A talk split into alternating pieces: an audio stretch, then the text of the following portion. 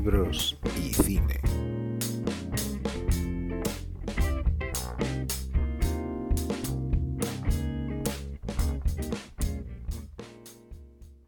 Hola, buenos días, buenas tardes o buenas noches. Yo soy Isabel Navarro y os doy la bienvenida a una nueva edición de la tertulia de libros y cine del Club 11. Y muchas gracias por estar ahí. Este mes hemos decidido dedicar nuestra tertulia al amor romántico a través de Disney, porque se podrá discutir sobre si los Beatles son mejores que los Rolling o sobre si es mejor Star Wars o Star Trek, pero uno de los consensos culturales del siglo XXI es lo perjudicial que ha sido Walt Disney para nuestra lectura del amor. A Disney se le atribuye precisamente el papel de haber marcado los estándares modernos del amor romántico, una visión idealizada de la relación de pareja que por irreal y fantasiosa ha sido cuestionada por psicólogos, sociólogos y sobre todo por todos aquellos que han sobrevivido al sufrimiento que provoca. En las películas de Disney de toda la vida, como en los cuentos tradicionales, el amor condena a las mujeres a un rol pasivo, un romanticismo que supone más la exageración de determinadas emociones, como la intensidad, hasta convertirlas incluso en insanas, y en una relación en la que ya no existe ningún equilibrio emocional porque se establece la dependencia y la incondicionalidad malentendida. Sin embargo, en los últimos años, figuras como Frozen o Brave, mujeres valientes con ideas y agenda propia, están acabando con el cliché de las princesas Disney. ¿O no? ¿Ha habido un cambio de paradigma o todavía estamos esperando al príncipe azul? Para conversar sobre príncipes, sapos, princesas y mujeres reales, hemos convocado a cuatro afiliados del Club 11 Marina Rojas de Madrid. Marina ha estudiado canto lírico y actualmente está protagonizando el musical de La Bella y la Bestia de la compañía Candileja Producciones. Esto ya, esto ahora nos lo explicarás un poco mejor. Eh, paralelamente, además, es responsable de la unidad de Braille de la ONCE y del Departamento de Comisión Braille Española y Etiquetado. Le apasiona la música, leer, pasear cerca del mar y buscar momentos divertidos con la familia y amigos. Muchas gracias, Marina, por haber aceptado nuestra propuesta y estar hoy aquí. A vosotros. Igual te hacemos hasta cantar, ¿eh? Además está Jorge Díaz de Cádiz. Él es responsable de servicios sociales de Baleares, aunque sea de Cádiz. Sus aficiones son el cine, los videojuegos, la lectura, pero lo que realmente le apasiona es el mar y desde que está en Mallorca esta afición se ha potenciado en forma de buceo, snorkel, pesca, kayak y paramos ya para que no nos pongan los dientes largos. Bueno, te odiamos un poco, Jorge. Bienvenido. Muchas gracias. Además, tenemos una repetidora, pero repetidora en el mejor sentido, que es Cat Juste, de Castilla y León, Kat es escritora y guionista, ganadora del premio Tiflos de Cuento por su colección con nombre propio en 2013 y por El tiempo que fingimos en 2021. Y sus cuentos han sido interpretados por actores de doblaje y eso es lo que le da su seña especial. Pero vamos, podríamos estar hablando del currículum de Kat un buen rato, así que lo dejamos aquí. Eh, gracias por, por repetir, Kat. A ti. Y por último, José María Casado, de Navarra, ha trabajado como maestro en pedagogía terapéutica y también es secretario de Retina Navarra, que promocionó y sigue promocionando la adaptación de películas nuevas y teatro para personas con discapacidad visual y auditiva. Sus aficiones son el cine, el ocio y los temas artísticos en general. Muchísimas gracias, José María, por haber aceptado nuestra invitación. Gracias por invitarme porque nunca había participado en nada parecido, así que muchas gracias y espero que la experiencia sea bastante positiva para sí, todos. ¿no? y además a, ver si a partir de ahora os invito a todos a que escuchéis y difundáis esta tertulia, ¿no? O sea, que ya llevamos unas cuantas, ya llevamos creo como cerca de 30, o sea que que, que, hay mucho que escuchar. Además, no, no, pasamos de moda. Podemos seguir escuchando las tertulias de libros y cine hasta dentro de 100 años, estoy convencida. Bueno, eh, para hablar sobre este tema, bueno, hemos eh, propuesto cuatro películas que están en el catálogo del cine audio descrito de la ONCE. Eh, una de ellas es La Bella y la Bestia, la otra es Brave, Enredados y Blancanieves. y bueno, y ya con todas las cartas sobre la mesa, empezamos esta conversación. Eh, que, mm, que, bueno, Marina, antes que nada, o sea, ¿cómo, ¿cómo, has acabado? O sea, tú eres la bella en, en el musical. Sí, yo soy bella. Eres bella.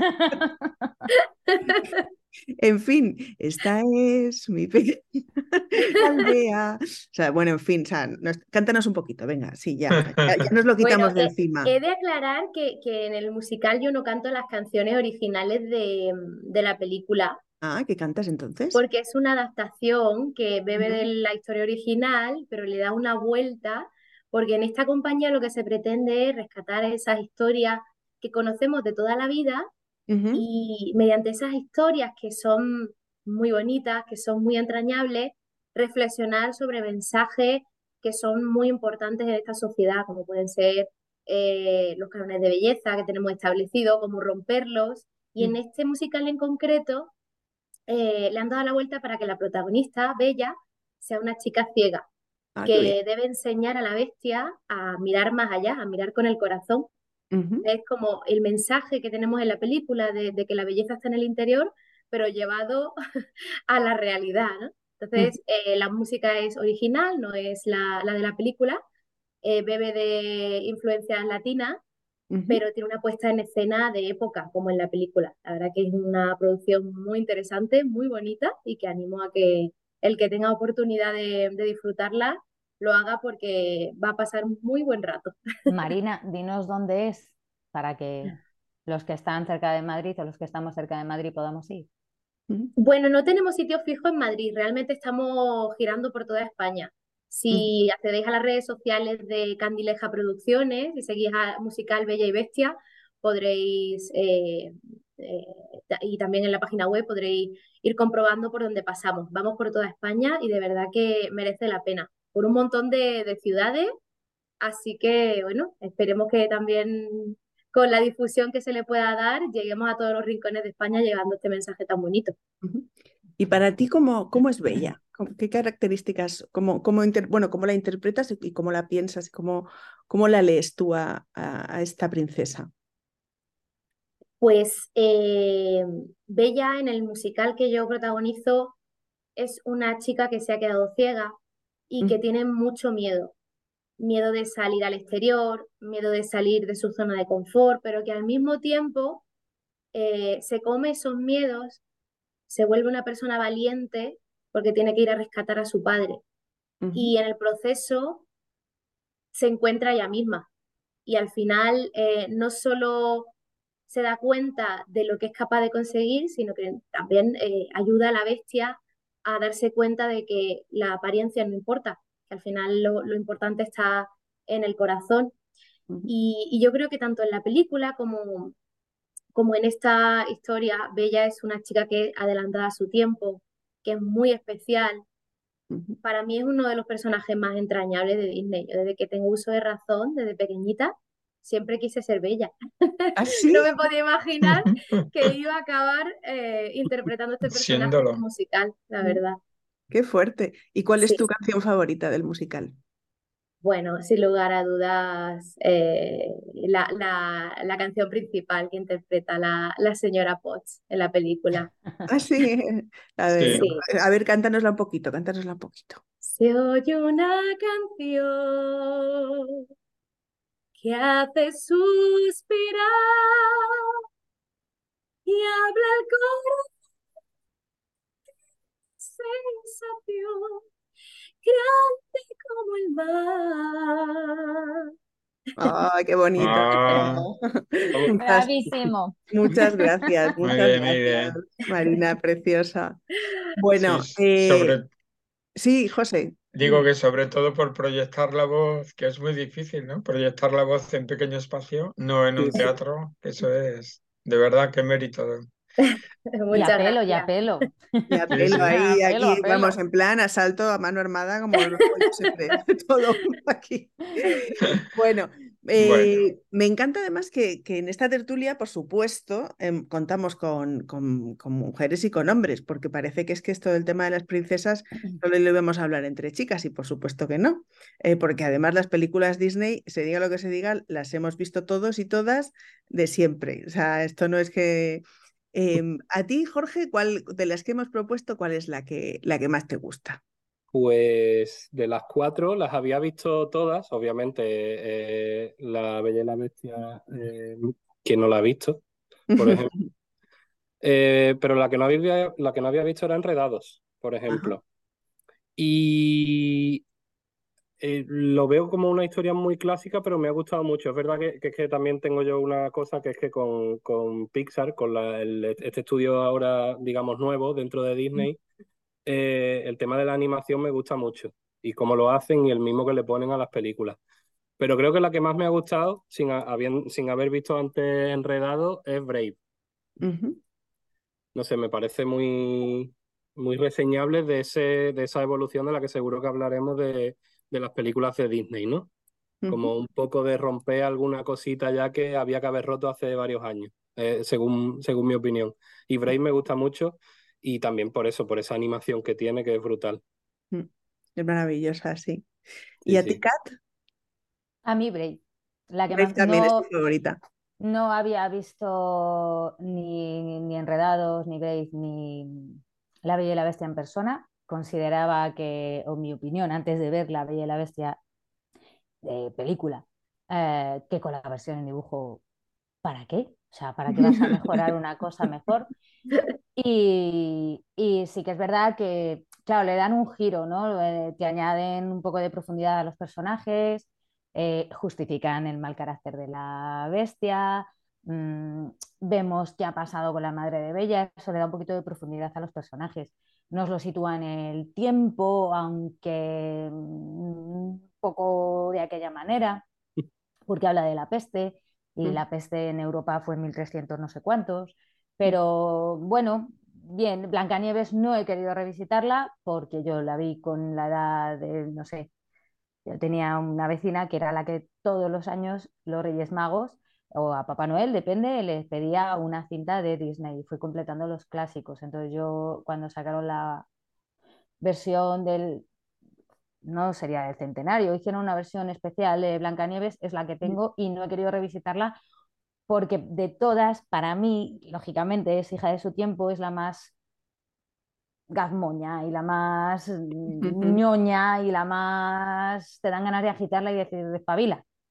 Por eso quizá me ha gustado. Pero es que es muy antigua. O sea, claro, o sea, realmente Blancanieves, espera, que voy a comprobar el, el daño. de Blancanieves es del 37. del 37. Ah, del 37. Blancanieves es del 37, La Bella y la Bestia, la de dibujos es del 91, la nueva versión es del 17. Y... o sea, aquí estaba empezando la guerra civil, o sea, cuando se hizo Blancanieves. claro, claro. Estamos hablando de, de, de, realmente muchísimos, o sea, sí. unos estereotipos que es de su tiempo. Muy, muy marcados. Y también Bebe intenta, aunque no es tan así, bebe mucho del cuento clásico del que nace. Quizá por, ese, por, el, por el hecho de no ser una adaptación, porque Pixar siempre tiende a sus propias historias y tiende a esa manera de hacer las cosas en, capas, o como las cebollas, pues em, es la que más me ha gustado aunque real realmente no considero tanto como que hable del amor como la relación entre madre e hija y como las eh, diferencias entre cómo se ve en su época a cómo se ve ahora, ¿no? Quizá en, en, diferente momento, siendo las dos de la misma época en diferente momento. Y es la que más me ha gustado. Enredados es pues una comedia de amor, solo que de dibujos animados. Ah, pues ahí, mira, no estoy de acuerdo con vosotros, me encanta enredados, pero bueno, yo soy la moderadora. pero, pero yo soy muy fan de enredados. tiene, tiene personajes muy graciosos, eso es verdad. es a mí me parece un peliculón. Pero bueno, eh, José María, eh, ¿cuál, ¿cuál ha sido tu película que más te ha gustado? ¿Cuál recomendarías? A mí la de Brave me ha gustado mucho porque no la había visto y Enredados tampoco la había visto y también me ha encantado. Lo que yo sí que había he leído, las, los libros o los cuentos, donde de alguna manera están eh, versionados ¿no? en, estas sesiones de película. y, he visto como diferencias, ¿no?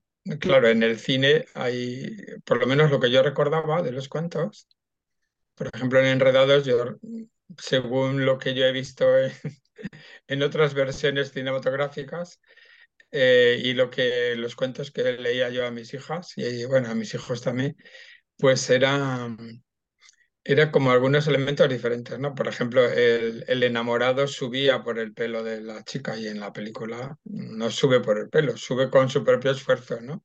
Con, a través de flechas que ponía en, entre las piedras de la torre, ¿no? Quiero decir yo que esos, esos pocos cambios parecen, a mí me ha sorprendido, pero me parece que tienen su sentido. el, desde el punto de vista de que, por ejemplo, el chico por su propio esfuerzo ha subido, no porque la chica le haya ayudado, al revés, cuando sube le da un sartenazo que lo deja tonto, ¿no? O sea, quiero decir yo que, que en el cuento como tal, que yo leía a mis hijos de pequeños, eh, son aspectos que cambian y eso a mí, bueno, me ha llamado la atención, me ha gustado, me ha gustado, sí. Y Brave la considero como también no la había visto, me ha gustado mucho y bueno, un poco dislocada en algún momento y tiene algún aspecto positivo y más moderno que, que incluso el de, el de La Bella y la Bestia, ¿no? Mm. Sí, bueno, ya hablaremos de eso. El principal, la principal modernidad de Brave es que no hay elementos románticos. O sea, finalmente o sea, la, trama no gira en torno al amor, ni el amor es salvador. Bueno, lo, salvador es el amor de madre e hija, ¿no? Y de hija madre. Eh, pero no. Bueno, hasta cierto punto, ¿no? es decir, que ahí yo mm. lo que sí que he visto eh, que se puede mirar en, en, las películas que nos habéis de alguna manera manifestado que no, que para que mm. hablemos de ellas, eh, la relación con los adultos, con los padres o con las madres. Y yo por ahí he ido un poco, ya sé que no es la relación romántica, ¿no? No, no, pero, pero a hablar de todo. Pero yo creo que ahí, por lo menos a mí me, me ha parecido interesante la relación, por ejemplo, que tiene Brave con su padre, ¿no? El padre es como más alocadillo, le enseña las cosas como si fuera un chicazo y la madre es como más estricta del protocolo, la corte, los rollos, ¿no? Y se ve que la niña pues tiene más aprecio por el padre porque de alguna manera le hace libre, ¿no? Y la madre le está poniendo ahí muchos límites, ¿no? Qué es lo que influye en ella para decirle, a ver si cambia mi madre, ¿no? Y era arma el lío padre con todo eso. O sea que yo, esa relación con los adultos me ha parecido, ¿no? Igual que la bella la tiene con su padre, ¿no? O, o en Enredados está ahí la, la madrastra, bueno, la, la, raptora, ¿no? De la niña, que tiene también sus, mm, de alguna manera, una bipolaridad muy grande, ¿no? En ese aspecto de relación, pero bueno. Mm. ¿Qué te parece a ti, Marina, la, la madre de la madrastra de, Enredados, de Rapunzel? Bueno, a mí Enredados me gusta mm, bastante, sin mm. ser mi favorita de las cuatro, pero me gusta mucho precisamente por el tratamiento que le hacen a los personajes. La música me parece maravillosa, de hecho la canción que canta la madre Gothel es maravillosa la de Madre sabe más, ¿no? Madre sabe más. me parece una canción fantástica, súper divertida y una, vamos, una maravilla.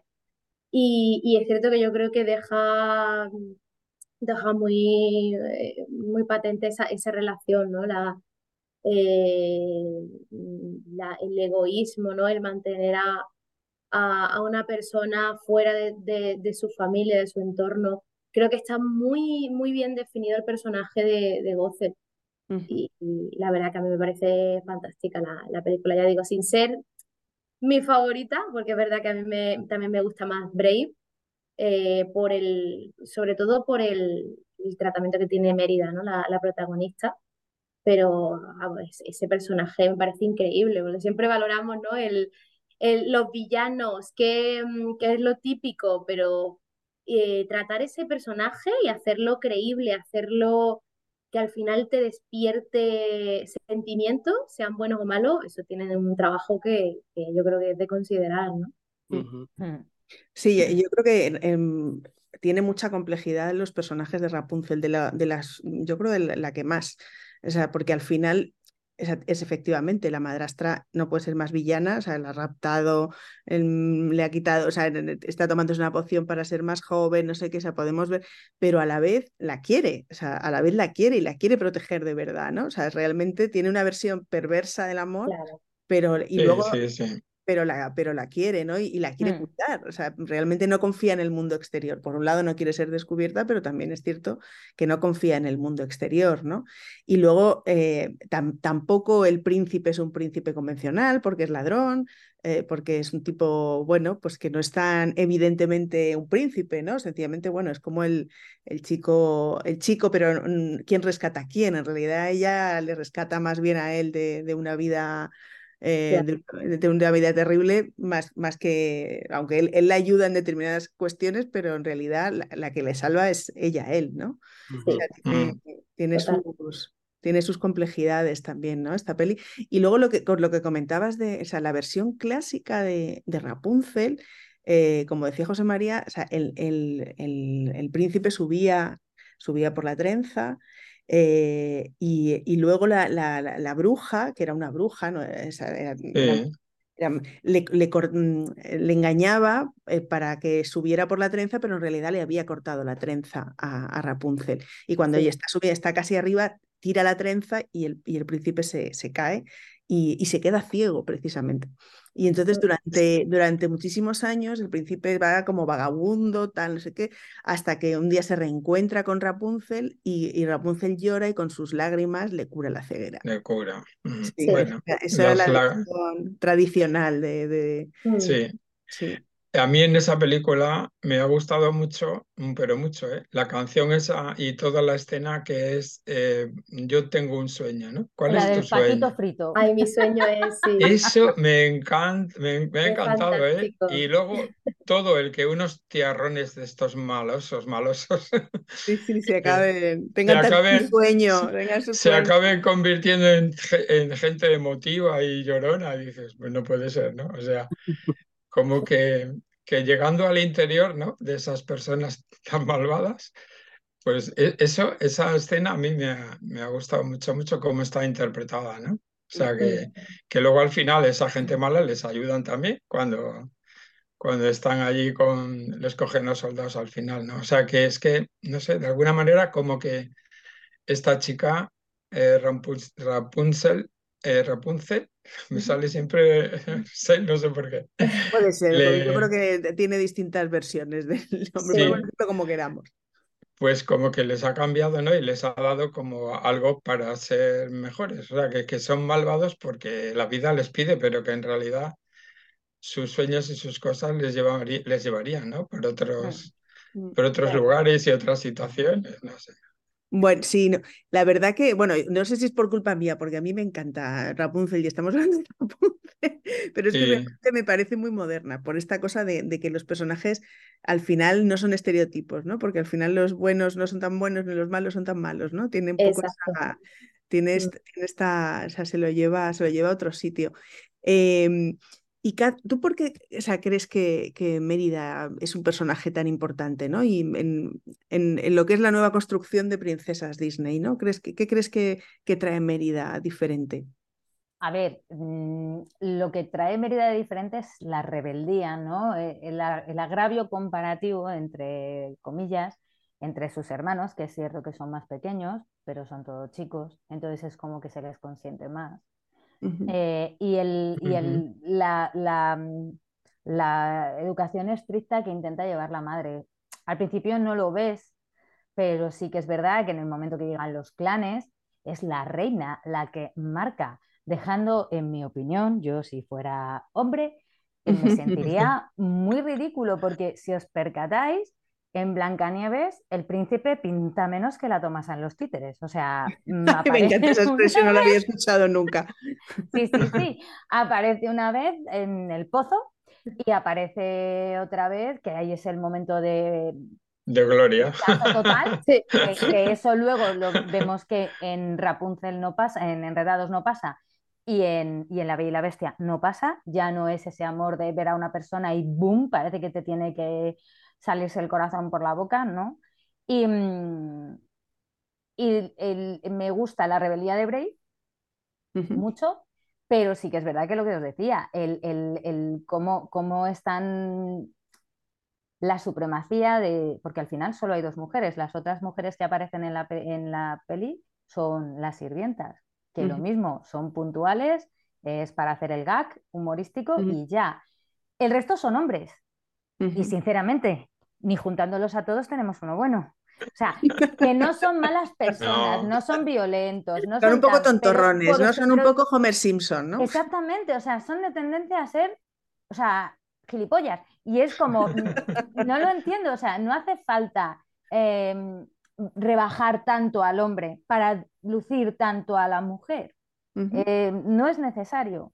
Entonces, pero sí, Mérida me gusta por su rebeldía, ¿no? Por decir, bueno, también es verdad que en mitad del enfado, claro, la madre le tira el arco a la chimenea, eh, se da cuenta, se percata. Mm, bueno, pues sí, claro, es ese momento rebeldía. No sé qué año se supone que tendría Braid, pero sí que es un poco, Mérida, perdón, sí que es un poco esa edad en la que están más rebeldones. Mm. Mm, Bella no tiene esos conflictos. Por ejemplo, no lucha contra su padre, lucha contra todo un pueblo, toda una sociedad que la ve rara porque es una mujer que lee. Y de hecho, en una de las escenas le dice, enseñando a otra niña a leer, no tuviste bastante con una. O sea, ese tipo de frases son muy... Hombre, le estaba quitando el puesto al maestro del pueblo, o sea que también... Puede ser, puede ser. No, bueno, es, una broma mía, ¿no? Eso quiere decir yo que, que, la dificultad era que era mujer, ¿no? Como tú dices, las mujeres no podían leer, no leían.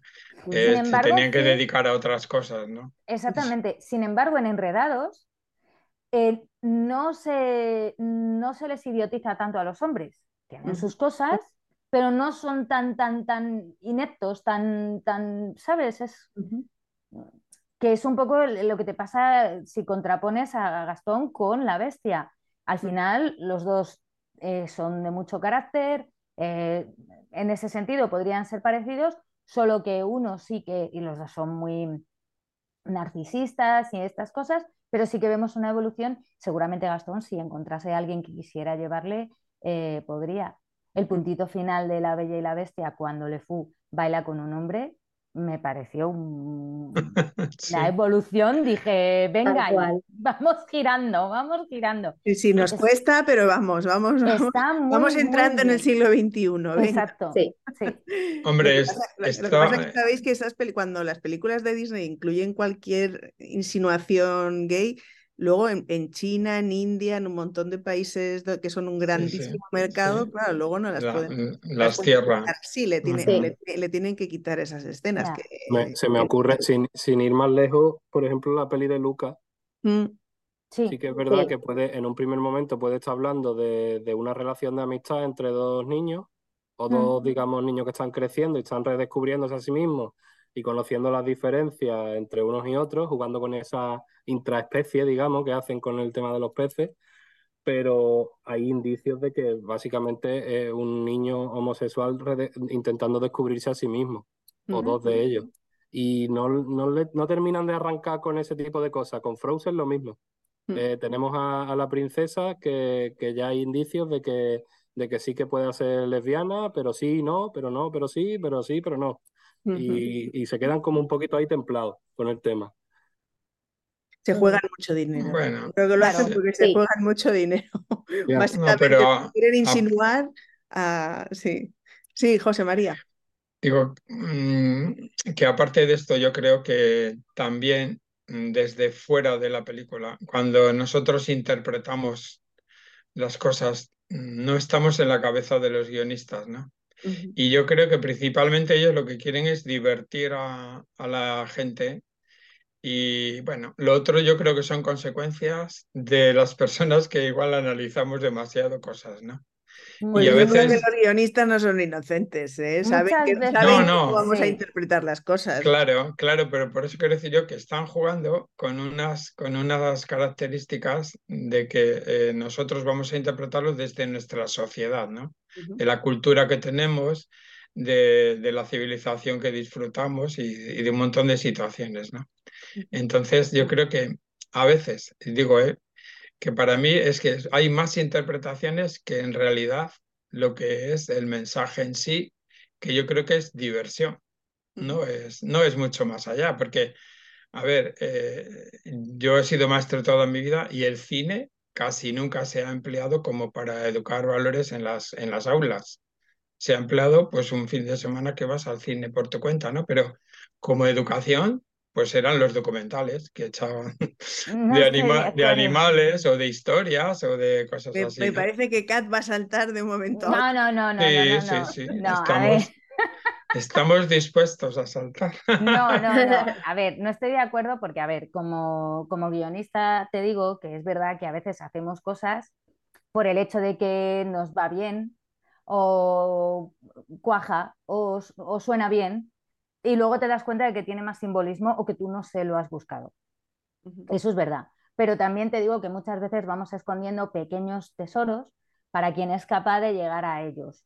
Em, yo creo que en Enredados sí que hay eh, mensajes que están ahí debajo. El detalle de que Lefou acabe, acabe bailando con un hombre se le ve, intenta imitar a, a- a Gastón. Em, es, es- tiene le notas. Tal Sí. vez, tal vez porque la voz que le han puesto en español, claro, es que la voz de dibujos animados era diferente. Esta que le han puesto en español es muy afeminada. Si te fijas, es muy afeminada. Yo, por Sí, sí, desgracia, ya no lo puedo ver con los ojos.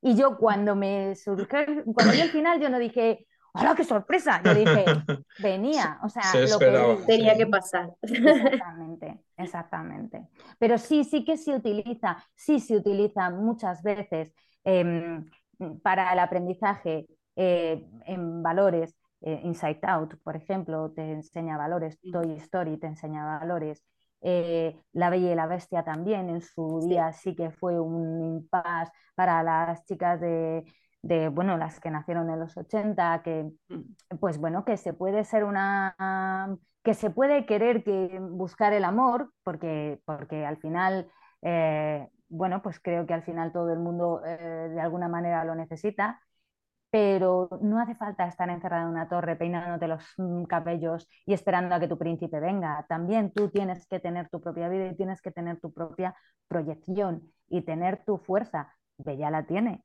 es inteligente, por eso destaca tanto en ese pueblo tan pequeñito. Es diferente como lo es su padre, que vemos ese detalle de que sí se deja cuidar por la vagabunda, que, le- que al final, ¿en- ¿entiendes? Entonces, Sí, sí, sí, yo creo sí. que ahí sí ha No, sí, cambiado. pero yo creo que a veces le damos, bueno, Más que a lo valor. mejor sí, más del que, del que supuestamente, vamos, le damos más valor, por supuesto, de lo que en realidad los guionistas de alguna manera han querido, ¿no? Aunque Pero sí que creo que tengan porque esos tenemos- trucos, ¿no? Tenéis Claro, a lo mejor esos esa- trucos. Sí, esa Marina. predisposición siempre a analizarlo todo, ¿no? Yo creo que es algo que nos pasa no solo con las películas, Con los libros. Con con los todo, libros. sí, A ver, sí, yo creo que es bueno también, ¿no? Que al final no nos quedemos indiferentes. Yo cuando veo una película o cuando leo un libro, a mí me gusta reflexionar sobre lo que he leído, sobre lo que he Claro. visto. También pensado una cosa que de tres de las cuatro películas que hemos visto parten de cuentos eh, claro. de su momento que sí que estaban pensados para enseñar, pues eso, en el caso de Blancanieves, a desconfiar de los desconocidos, en el caso de Hansel y Gretel, si tu padre te abandona en el bosque, cómo salir. O sea, parece coña, pero no, no lo No, es. no, claro. O sea, los cuentos tenían eh, mm, mm, advertencias desde, desde- pero no solo moralejas, advertencias para, bueno, pues si eres, pues si eres una niña, no, le- no, le- no te vayas con desconocidos, eh, de, de- de- de la caperucita roja. Bueno, o sea, tenía. Y lo que pasa es que, claro, o sea, vamos a conectarlo un poco con el tema que queríamos tratar, que era el de las relaciones románticas, ¿no? Que más allá de, la, autonomía personal femenina, ¿no? Que es un poco lo que hemos estado hablando más hasta ahora, eh, sí que es verdad que al final parece que, el, conflicto principal de la vida de, un- de una protagonista, que además es princesa, que además es bellísima, que además es mm, em, heteronormativa, mm, ta, ta, ta, eh, es, es conseguir, un, conseguir un, un- un novio, ¿no? Conseguir el amor, ¿no? Parece que es... Y esto también condiciona, eh, me imagino, a los hombres, ¿ah? Porque yo me imagino, Jorge, que a veces también os encontráis que, que las chicas esperan que seáis como, como príncipes, ¿no? O sea, que decir que no solo las chicas tienen que ser como este, tener, cumplir todos estos roles, sino que también se espera que los chicos cumplan un rol que, Claro, de, es salva- que- de salvadores, ¿no? O sea, es como, La- ¿esto qué es, no? claro. O sea, ¿Cómo que crees que os, totalmente. condiciona, que os condiciona a los chicos estos estereotipos? Y lo cumplís, lo más importante. No, déjale que hable. No, Déjale que hable el pobre Jorge, que entre que se nos ha desvanecido. Ahora, porque- y ahora le interrumpís. eso es Es verdad que- estrategia. Es verdad que estos estereotipos de, de- de este tipo de cuentos, con los estereotipos que muestran muchas veces, sobre todo los clásicos, em, sí que incide mucho en el papel de la mujer como, como ese papel de, de- que es una princesa y tiene que ser perfecta y tiene que estar ahí para gustarle a, un hombre o para lo que sea. Pero es verdad que la, la contrapartida a eso es que, claro, la figura que, masculina que tienen también es una figura buscando esa perfección. Igual, eh, y es cierto que siempre se nos olvida eso, ese, ese, ese estereotipo y, al final muchos de, eh, muchos de, la- de los problemas y de los bloqueos mentales que puede tener un chaval cuando está creciendo, cuando es adolescente y cuando está descubriéndose, vienen muchos de, este de, este- de estos estereotipos que le marcan desde, desde siempre, desde pequeño. Y, y claro, mm, por eso al final eh, eh, hay mucho, hay muchas mm, formas de- de que no solo es la, en esos cuentos la mujer la que, la que parece que es perfecta o tiene que serlo, sino que también tiene unas consecuencias, esos estereotipos tienen unas consecuencias en el hombre también. Y, y es verdad que siempre te marcan, desde pequeño te suelen marcar. Yo siempre me ha gustado mucho este tipo de películas eh, y, y- y siempre te marcan como que el hombre tiene que estar ahí como cuidador porque es lo que es, es el hombre, que- el hombre es el que protege y el que, y el que tiene la fuerza, eh, según el, el estereotipo clásico.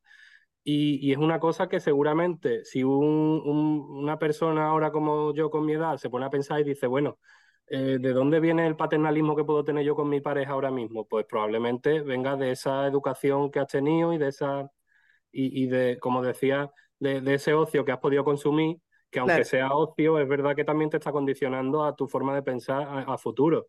O sea Mm. que realmente es verdad que lo ves como distracción, pero no deja de condicionarte. Sí. Y, y, claro, por eso me gustan tanto las películas que hace ahora mismo a varios, DreamWorks, por ejemplo, o Pixar, tiene muchas películas que, que son más desenfadadas en ese sentido, o que, o que los mensajes que transmiten en cuanto son más desenfadados y más, más, ¿cómo te diría? Con un poquito más de, de interpretación, como lo que decía antes. Puede, hay mucha más interpretación ahí, que me parece mucho más un cine con un cine más abierto, con más abierta interpretación, me parece mucho más interesante que, que uno que te lo dé todo más caído, todo bien cerradito y, y, y tal. Y el cine de ahora en animación, Pixar sí que hace mucho eso. Te quedas con un detallito y dices tú, vale, le voy a dar vuelta a este detalle. Y, y tienes la posibilidad de darle vuelta a una tontería de una película cualquiera. Y, es lo bonito. Mm, pero eso, lo, lo- decía Kat eh, que sí, que sí cumplo, ¿no? El rol. Ahí, ahí. a- digo. Eh, venga, venga, sincérate, sincérate. Que luego vas tú, Sincérate. ¿eh? Si tuviera que cumplir, si tuviera que cumplir el, ro- el rol de príncipe ahora mismo como... Yo como me desconecto, por favor. Estaría soltero, estaría soltero ahora mismo, creo yo. Si no cumples tu rol, ¿estarías soltero? ¿O he Si entendido no mal? el rol que se pide, que se pedía en los años 90, 80, 70 y para atrás, ahora mismo yo creo que sí. Sí, sí, sí. Sí, es verdad eso.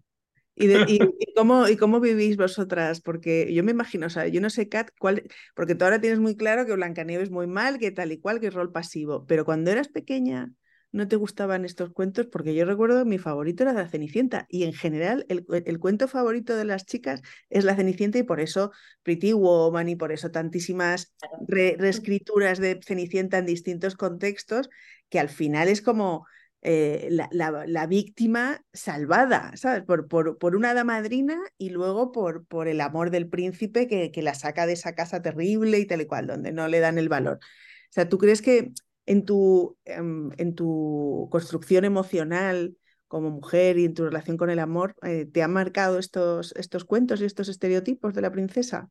A ver, lógicamente era lo que había, es que no había otra cosa. Entonces, la, la, la protagonista siempre era guapa, la protagonista era delgada, la protagonista era alta, la protagonista no tenía un puto herpes labial, la protagonista era, o sea, no, no, no es este giro que ha dado eh, Marina, creo que se llama, ¿no? Con la, con la bella siendo ciega. Esto no se veía. Entonces, claro. No había ningún personaje de ficción ciego para empezar. No, y el que era, todo era en torno a va de ruedas, le falta un brazo. Eh, hola, hay más vida, ¿sabes? No te quedes, que es lo que digo yo siempre cuando doy una conferencia, no os quedéis en el bastón, que detrás estoy yo, ¿sabes? O sea, hay más cosas. Sí, lógicamente sí, claro que sí quizá en los dibujos animados no llegaba a pensarlo tanto, creo que me llama más la atención el vestidazo, porque pues he sido y soy muy presumida, no lo puedo negar.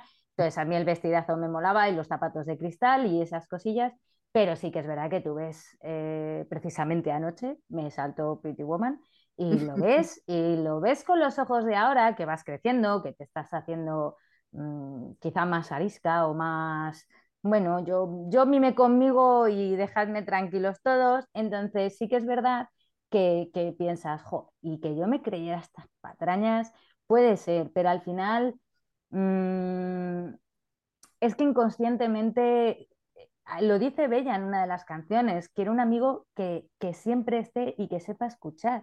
O sea, al final yo creo que la relación perfecta o la relación ideal no es un príncipe que llegue a caballo se suba a la torre en dos zancadas, te coja, te baje en brazos y chispún. No, es un tío que esté a tu lado, es un tío con sus fallos como los tienes tú, es un tío que te apoye, cuando, igual que le apoyas tú, es un tío que, se derrumbe porque también está preocupado y, llore porque también lloran y no pasa nada, ¿sabes? No es menos. Mm, estoy preocupado y mira qué marrón tengo y te lo cuento y, lloro, o se me ha muerto mi padre y lloro y no pasa nada. Yo creo que gracias al tiempo que estamos viviendo y a la evolución que estamos teniendo, por suerte, ni nosotras tenemos que ser estupendísimas siempre y perfectísimas y todo, y la casa impoluta y todo, ni ellos tienen que ser fuertes sin llorar, que nos traigan un jabalí, lo despellejen y nos lo hagan. No, no, o sea, que no, yo creo que vamos poco a poco llegando a eso.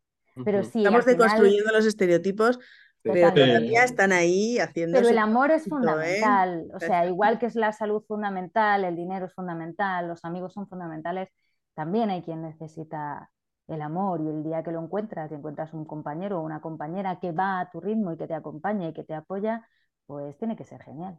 No sé, yo, por ejemplo, me agradezco mucho haber tenido, mm, cuando veo ahora Blancanieves o La Cenicienta o estos cuentos clásicos, a mí, qué es lo que decíamos, qué es lo que había, ¿no? Pero yo agradezco haber conocido esa visión de la vida para haberme dado cuenta ahora de cuál es la realidad.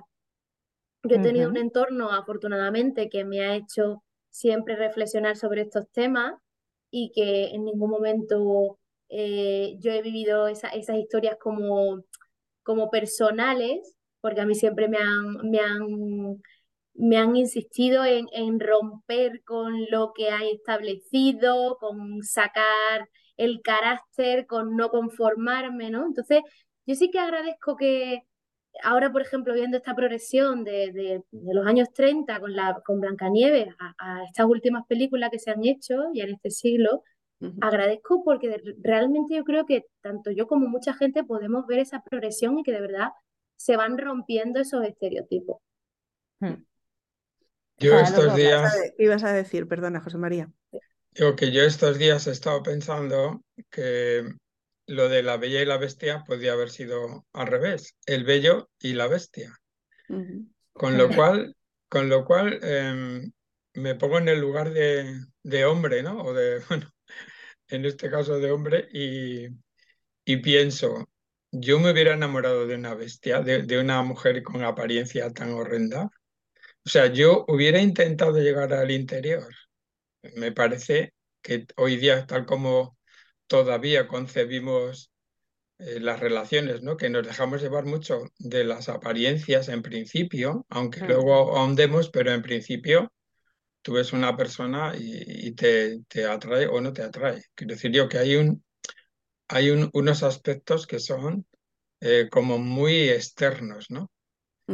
Y entonces yo decía, si la película hubiera sido al revés, hubiera llegado. Es que, es que el hecho de que no sea al revés ya lo carga, está cargado de estereotipos de género, claro, porque Uno, de, uno del el subtexto de La Bella y la Bestia, como, como de la, del cuento de la princesa y el sapo también, es un poco como de, eh, como mujer tienes que entender que a lo mejor el hombre no es tan bello como, como Claro, podría ser, que a que veces es tiene que valores es, internos y que a tal veces es un poco bruto, que a veces tiene no sé qué, pero que luego los valores, sin embargo, o sea, es que claro, ya solo está claro, entiendo lo que dice Kat de que, de que el amor es algo muy deseado y muy deseable y que todos queremos tener un compañero que nos escuche y que nos acompañe, pero claro, el tipo de ficciones en las que los chicos son protagonistas normalmente tienen que ver con la aventura, con la aventura, Sí. con la acción, con Sí. Ujú. con la competición. eh, y sin embargo, el tipo de ficciones protagonizadas por chicas tienen que ver con la belleza, con, con el amor, em, con la solidaridad, con, valores positivos, pero eh, muy relacionados con lo emotivo y Mm, con lo emocional. Claro. Es Sí, como o sea, en, en las, en las cajoneras de los bebés todavía te encuentras cajonera de habitación de niño con un barquito en los tiradores y habitación de niña con un corazón o una estrella. sí. Y claro, esta cosa tan pequeñita es, es tan simbólica porque marca la acción. O sea, el- al niño se le pone en un lugar de acción, en un barco, se puede ir, ¿no? Yo imagino, José María, ¿a ti te contaban cuen- estos cuentos cuando eras pequeño? ¿O tú lo que, eh, o, eran cuentos de, o no sé, qué tipo de, de ficciones te alimentaban a ti de, de niño? Bueno, yo nací en el año 1954, que ya han pasado años. Como Pero Resines. ya Blancanieves llevaba hecha más de 20, o Y. Blancanieves, y entonces a nosotros nos contaban esos cuentos. O sea, a mí me contaban, por ejemplo, el de Pedro y el Lobo, o el Pulgarcito, ¿no? O los Eh, Los cuentos de chicos, o sea, el sí, Juan, sí, los Juan tres, sin los tres, miedo. ce- tal. los tres cerditos, Juan sin miedo, cosas de esas, ¿no? Mm, Y que era como lo más, bueno, claro, de chicos, cuentos de chicos, sí. Y historias, pues, de, de soldados o de guerreros. mm. Yo, por ejemplo, eh, los juguetes que, que más me recuerdo de haber utilizado eran unos indios y vaqueros que había de goma Claro, sí. que jugabas a guerras. No, yo no, yo no jugaba a buscarme una princesa ni a darle un beso a nadie. Yo me jugaba a peleas y a, y a tiros y a, y con el arco que me hacía yo un arco, pues tiraba con, ¿sabes? Tiraba flechas y, y un tirachinas que tenía para tirar piedras. O sea, esas cosas eran lo, lo que yo he vivido en la infancia, ¿no? Pero yo creo que todo eso, como decía antes Kat, a mí me parece que es interesante, no Kat, no, era, Marina. era Marina. Marina, que me parece interesante todo eso, haberlo vivido, para ahora tener una visión mucho más completa de las cosas y haber visto la evolución. Porque yo soy de los que piensan que eh, analizar el pasado con la visión de ahora y o de futuro, eso no es nada eh, práctico. Porque sacas, sacas conclusiones que, que no tienen nada que ver, ¿no? Decir, por ejemplo, que Blancanieves es, es un episodio, o sea, es una película machista y no sé qué, no sé cuántos, pues a mí me parece que desde el punto de vista de hoy día, sí, pero hoy día eso, ese producto no sería tal cual, ¿no? Ujú. Habría cambiado más cosas. Entonces, Mm. con eso yo creo que mm, tener experiencias anteriores te vale para situarte ahora mismo en una posición más centrada. Y bueno, yo con mis años, ya que tengo 69 años, pues resulta que eh, he llegado a un límite en que a mí me parece importante, por supuesto, el amor eh, y el amor, vamos a decir, como más tranquilo, ¿no? Un amor en lo que, como decía la Bella, puedes estar al lado de una persona, hablar con ella, escuchar, comentar, bueno, compartir experiencias, compartir vida, ¿no? Que no es lo mismo, pero claro, yo he llegado ahí después de una experiencia, pues todo traumática. A mí me decían que las chicas eran el diablo, Ah, sí. que las chicas eran, sí, sí, que las, que las chicas eran el demonio, que que te querían, pues, de, de alguna manera llevar a su campo para, porque claro, luego cuando, cuando fuéramos mayores, pues eh, íbamos a estar como pendientes eh, de ellas o dependiendo de, de que te miraran o no te miraran. Una serie de cosas que yo decía, por Dios. Pero de, de, pequeño te lo vas creyendo. Cuando vas creciendo, vas viendo que no, que no, que el amor romántico eh, puede existir, existe de hecho, y lo hemos pasado todos en épocas, pero que eso puede ser una etapa, ¿no? Una etapa más hacia otra cosa más, más, mm, no sé, más estable, más consolidada y quizás más profunda. Pero bueno. Si te sirve, a nosotras, sobre todo las de una generación, nos decía que si te dejabas, que si te dejabas incluía todo, o sea, desde un beso a que te tocaran una teta, o sea, si te dejabas, no iba a querer estar contigo. Sí, sí, sí. Entonces, hay generaciones de... Y de hecho, yo en el momento en el que eh, la madre de, eh, de, Rapunzel le dice, le vas a dar la saca y se va a ir, inconscientemente me vino a la cabeza todas esas madres que te decían, eh, claro, es que... Le das la mano y acabas... dando si, lo das todo ya no va a querer. no va a querer. Porque ellos tenían que venir resabiados, tú a ser posible, y esto pasa con la realeza, ellos resabiados, tú a ser posible virgen. Eh, perdona, gracias a Dios estamos llegando a nuevas generaciones, tenéis el poder, tanto ellos como ellos. No, pero escúchame, cuando yo era joven, eh, si a una chica se corría la voz de que alguien había estado con ella, esa ya no podía tener novio.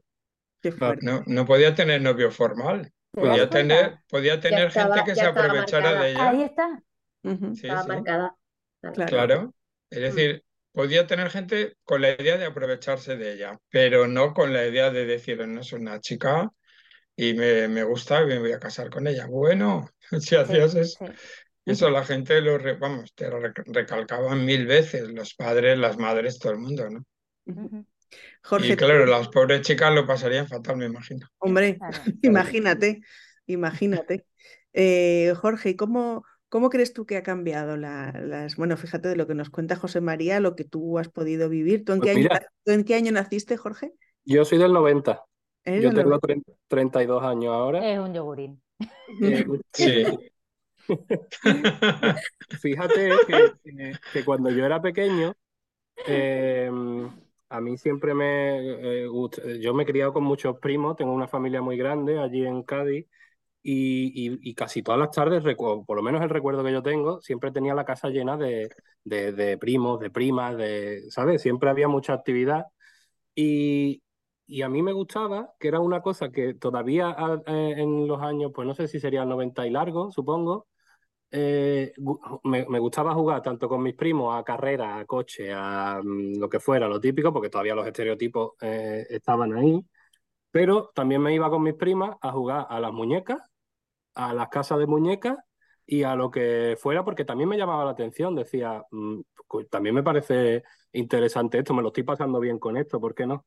Y, es verdad que, mm, que es una cosa que que es lo bueno que tiene un niño, que lo trata con una naturalidad normal y corriente, y ahora con los años uno se pone a pensar eh, y dice, vale, yo también jugaba con, con muñecas con mis primas, y, y qué quiero decir, mm, eh, yo, yo creo que te puede dar incluso una sensibilidad mm, mm, un poco más a favor de uno mismo y de, y de, poner, y de poder ponerte en el lugar de otra persona o de, bueno, y sobre todo que al final con las muñecas entrenas los cuidados. Es decir, lo que. O sea, que decir que al final cuidar a, un bebé o cuidar a una padre mayor o una madre mayor es algo que vamos a tener que hacer todos y sin embargo antes, o sea, a través de ese tipo de juego se daba por hecho que solo la mujer era, la que la cuidadora. Tenía que entrenar para cuidar, ¿no? que un niño pueda, si, si un niño ve a su padre que también es cuidador, pues cuando veo un muñeco, pues también jugará a ser papá. O sea, porque papás y mamás es, no es papá que no está nunca, sino papá que está cogiendo al bebé, papá que está haciendo otras cosas, ¿no? O sea, al final.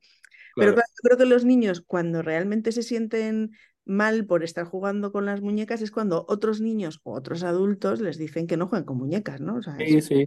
Realmente mm, es, muy eh, importante el papel de, de, los adultos y de los iguales, claro. Exacto, porque un niño, eh, actualmente se ve que hay una evolución ahí de que los niños tratan con la diversidad, la tratan con mucha más naturalidad que antes, un niño. Están entre ellos, entre iguales. Somos nosotros probablemente con ciertos sesgos que tenemos desde pequeños, mm. distintos los, que, los que igual le marcamos una diferencia que él no tenía. Y tampoco tenemos por qué marcársela, pero eh, muchas veces es subconsciente nuestro. Y, y, es que, eh, hablando de esto un poco, me, me, viene a la mente otra vez la peli de Brave, porque es que me parece como que empieza de que, vale, tú eres la princesa, eres mi hija y tenemos que buscarte un marido. Empieza una premisa súper clásica, lo más clásico que hay en Disney. Y de pronto la niña dice, no, y hace la trama, pega un giro la, la, trama y, y, va por otro lado, una niña viviendo aventuras. y, y, no sé, me, por eso me, me gusta tanto esa peli, porque al principio te, te, te, te pone una premisa adelante y te dice la misma peli, mm, vamos a ir por otro sitio, porque esto ya lo hemos hecho muchas veces y mm. vamos a ir por un sitio mucho más interesante con una protagonista femenina viviendo aventuras y escondiendo a su madre. Pues maravilloso, yo, yo tengo dos hijas y, y, las dos han jugado a ser brave, o sea, tirar flechas, o sea, tirar flechas les parece lo más. Y es, que, es que ahí entra en juego eh, el momento en el que ella dice, yo voy a competir por mi propia mano. Exacto. Ese momento, vamos, me parece increíble. Sí, sí, sí. Yo no voy a esperar a que haces lo que queráis, pero yo voy a competir por mi propia mano. Y al final, cuando ya da el discurso que es tan bonito, ¿no? Y la madre se emociona, convertida en oso y demás, ella al final, y, y, y secundada por los primogénitos de los otros clanes, nos, no, queremos casarnos con quien nos dé la gana. Mm. No queremos imposiciones, mm. queremos elegir nosotros. Y si no me caso, no me caso. Y si me caso, que sea con quien yo elija. Exacto, sí, mm. sí. Esa es la diferencia entre la generación de los padres en esa película, por ejemplo, y la generación de la hija y de los otros hijos, ¿no? Sí, sí, sí, al, al, final nadie quería casarse, pero los padres estaban como en la obligación de buscarle a sus hijos una una novia, ¿no? Una mujer. Entonces, yo creo que ese aspecto también es interesante en la película, ¿no? Que se, no se incide mucho, pero si lo analizamos, vemos que la generación de los hijos está como porque, ¿no? Yo me casaré con quien me guste y no con quien me impongan, ¿no?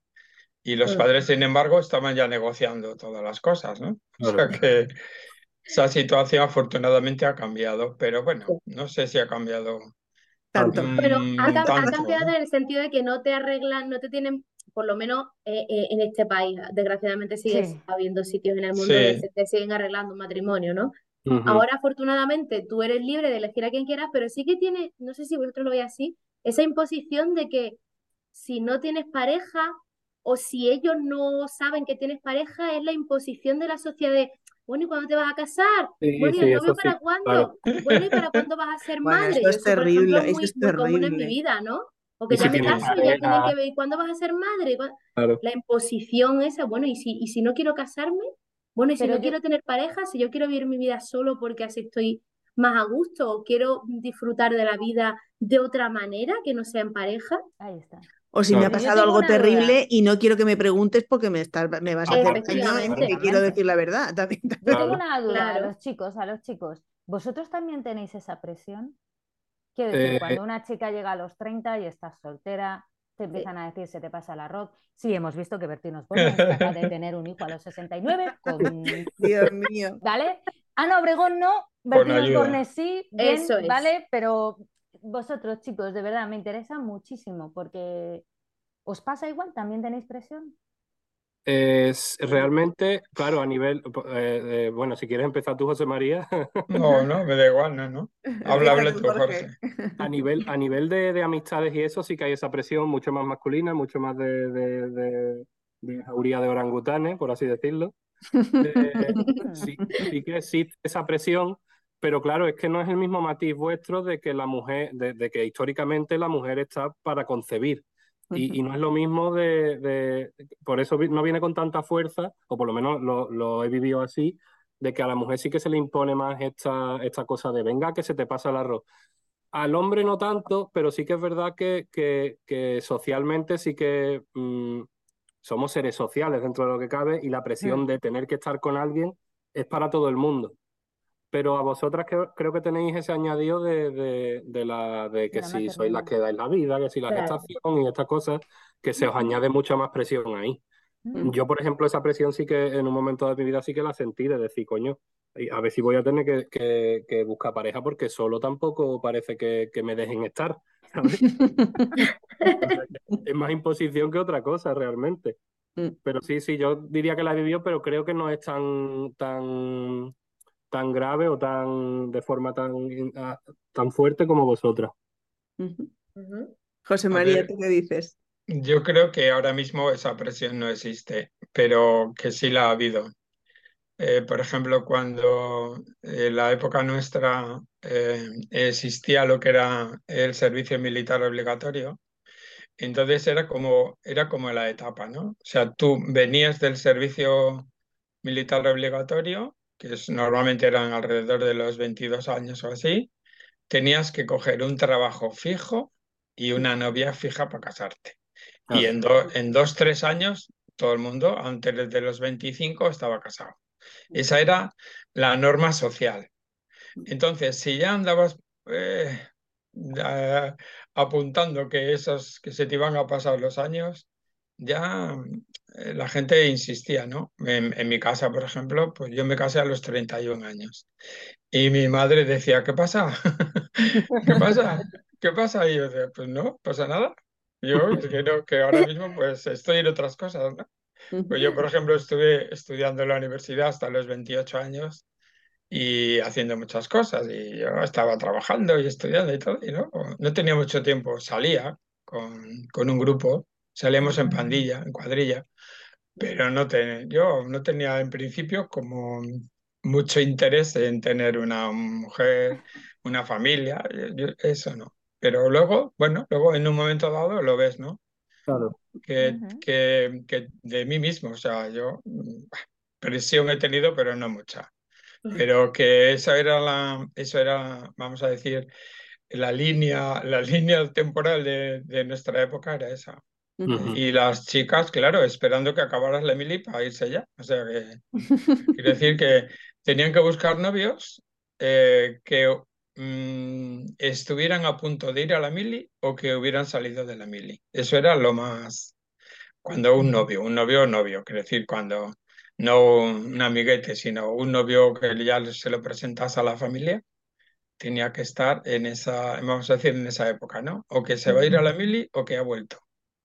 Y entonces ya los padres lo veían mejor. Una de las cosas más fuertes que me han contado a mí en la vida, que me dejó muy impresionada, una mujer así, yo creo que de tu generación, José María, o incluso un poco más joven, que me contó que en, su colegio y su instituto, cuando una se echaba novio ingeniero, lo era un colegio de monjas, entonces lo decía en voz alta y aplaudían todas.